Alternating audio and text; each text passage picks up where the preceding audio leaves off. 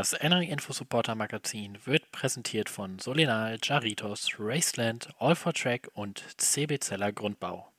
Und damit herzlich willkommen zurück zu einer neuen Folge unseres Entering Info Supporter Magazins. Ja, wie immer, alle zwei Wochen Mittwoch schauen wir auf die letzten zwei Wochen, auf die letzten zwei Rennwochenenden unserer Entering Info Supporter zurück. Auch das machen wir heute in dem Sinne. Bleibt dran, viel Spaß. Schauen wir zunächst auf NLS 8 vor anderthalb Wochen. Beim vorletzten Lauf der NLS waren beide unsere Enring Info Supporter Christopher Rink und Niklas Grütten für Adrenalin Motorsport am Start. Für Christopher Rink lief das Rennen perfekt ab, denn mit dem Sieg sowohl in der V4 und in der VT2-Klasse liefert man eine fehlerfreie Leistung ab und warte sogar die Chancen auf den Meistertitel. Zudem wurden die Titelanwärter vom Team W&S Motorsport mit einer nachträglichen Strafe belegt, wodurch sich eine gute Ausgangslage für das letzte Rennen ergibt. Dazu wollen wir natürlich einmal direkt Christopher selbst hören. Ja, NLS 8 stand am Wochenende auf dem Programm. Die letzten zwei Rennen, ähm, das war das vorletzte dieses Wochenende. Der Titelkampf spitzt sich zu. Ähm, es wird einen Showdown geben in zwei Wochen. Ähm, aber erstmal zum Wochenende selbst. Ähm, ich bin ja wieder in zwei Klassen gefahren, in der V4 mit Danny Brink und Philipp Leisen und in der VT2 mit Philipp Stahlschmidt und Daniel Ziels. Ähm, wir konnten beide Klassen gewinnen.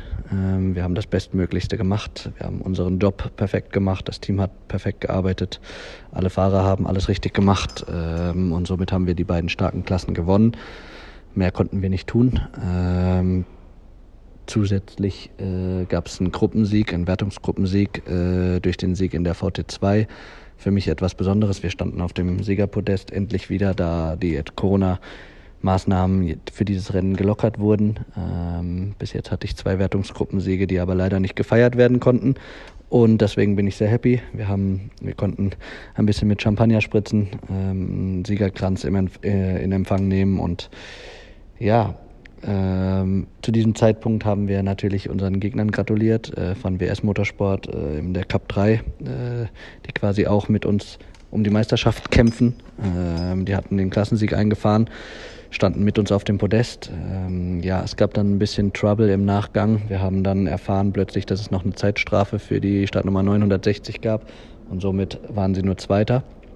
Ähm, und dadurch, dass wir gewonnen haben, haben wir natürlich, haben wir natürlich jetzt äh, die Punkte wieder weggemacht oder unseren zweiten Platz vom letzten Rennen ähm, quasi wieder aufgehoben und somit gehen wir jetzt mit ganz leichter Führung mit Tabellenführung zum letzten Rennen. Ähm, so wie wir das gerechnet haben, äh, sind es jetzt drei Fahrzeuge, die um die Meisterschaft kämpfen.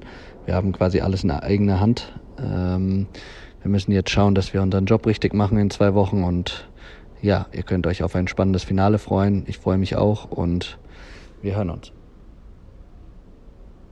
Ja, danke schön, Christopher. Und wie du schon sagst, wird das ein ganz enger Meisterschaftskampf am Ende. Ich fasse das nochmal zusammen, denn wie gesagt, ist er beim letzten Lauf wieder auf zwei Fahrzeugen gemeldet, die beide um die Meisterschaft kämpfen, wobei aber für ihn nur die Punkte aus der VT2 gewertet werden. Zudem ist durch den Ausfall beim dritten NLS-Lauf auf das Streichergebnis aufgebraucht, wodurch ein gewisser Druck auf dem Trio Ring, Zils und Stahlschmidt lastet, während der V4 BMW bislang tadellos ohne Ausfall punktete. Sollten aber beide Fahrzeuge siegreich sein, wird die größere Starterzahl in der Klasse VT2 den Unterschied machen, da die Anzahl der Punkte immer abhängig von der Höhe der Teilnehmer ist. An dieser Stelle drücken wir natürlich natürlich unserem Enring Info Supporter Christopher Ring die Daumen, dass er seinen Titel verteidigen kann. Wie gesagt, war auch noch unser Enring Info Supporter Niklas Krütten am Start. Für ihn lief das Rennen aber weniger gut. Zwar gelang es ihm und seinem Teamkollegen Jake Dennis die Pole Position im BMW M240 E-Racing Cup einzufahren, diese jedoch nicht in einen Sieg zu verwerten, da man leider fünf Runden vor Rennende ausschied. Schauen wir nun auf den DMV BMW 318 Ti Cup und den Doubleheader am Lausitzring, denn dort war unser Enring Info Supporter Maximilian Saar am Start. Er erlebte dort ein sehr schwieriges Wochenende. Am Samstag kämpften er und sein Teamkollege Justin Wichmann mit starken Motorproblemen, weshalb man nicht über Rang 19 hinauskam. Im ersten Rennen konnten sich die beiden dann bis auf Position 12 nach vorne kämpfen. Das zweite Rennen war aber dann leider vorzeitig vorbei, da man die Pace aufgrund der zuvor bereits bestehenden Problematik nicht mehr mitgehen konnte und sich letztlich für das Abstellen des Fahrzeugs entschied. Über Nacht versuchte man alles und wechselte sowohl das Getriebe als auch weitere Komponenten, was sich letztlich aber nicht positiv bemerkbar machen sollte. Glücklicherweise ist der Zusammenhalt im DMV BMW 318 Ti Cup sehr groß, denn die Mannschaft von Hardspeed Motorsport stellte dem Duo Saar-Wichmann eines ihrer Ersatzfahrzeuge zur Verfügung. An dieser Stelle großes Lob für diese tolle Geste. Ganz nach dem Motto Neues Auto, neues Glück gingen die beiden Piloten motiviert in die weiteren Sessions. Zwar kam im dritten Rennen nur ein 14. Platz heraus, doch im finalen Umlauf des Doubleheaders legten Saar und Wichmann eine tadellose Aufholjagd hin, die auf der 16. Position begann und auf dem achten Platz enden sollte. Alles im Allen war ohnehin das stressige Wochenende nichts für schwache Nerven. Doch mit dem achten Platz in der Gesamt- und P3 in der Juniorwertung im letzten Rennen fand man immerhin einen versöhnlichen Abschluss und blickt nun zuversichtlich auf das kommende Rennwochenende auf dem Nürburgring. Aber wer könnte das Ganze besser zusammenfassen als Maximilian Saar selbst? Ja, das Wochenende lief leider nicht ganz so gut, wie wir uns das vorgestellt haben.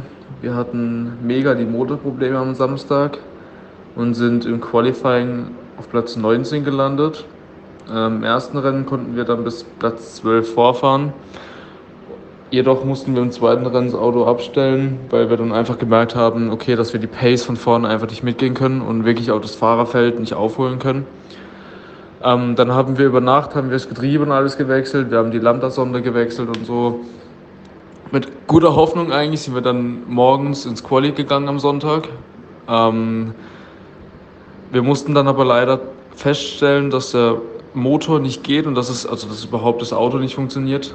Ähm, dann sind wir am Sonntagmorgen vor dem Qualifying, haben wir dann noch ein Auto bekommen von Hardspeed, ähm, wofür wir mega dankbar sind und uns echt einiges, einiges gerettet hat. Ähm, dann konnten wir im Qualifying auf Platz 16 vorfahren. Im ersten Rennen konnten wir die Pace nicht so gut mitgehen, da sind wir dann auf Platz 13 vor.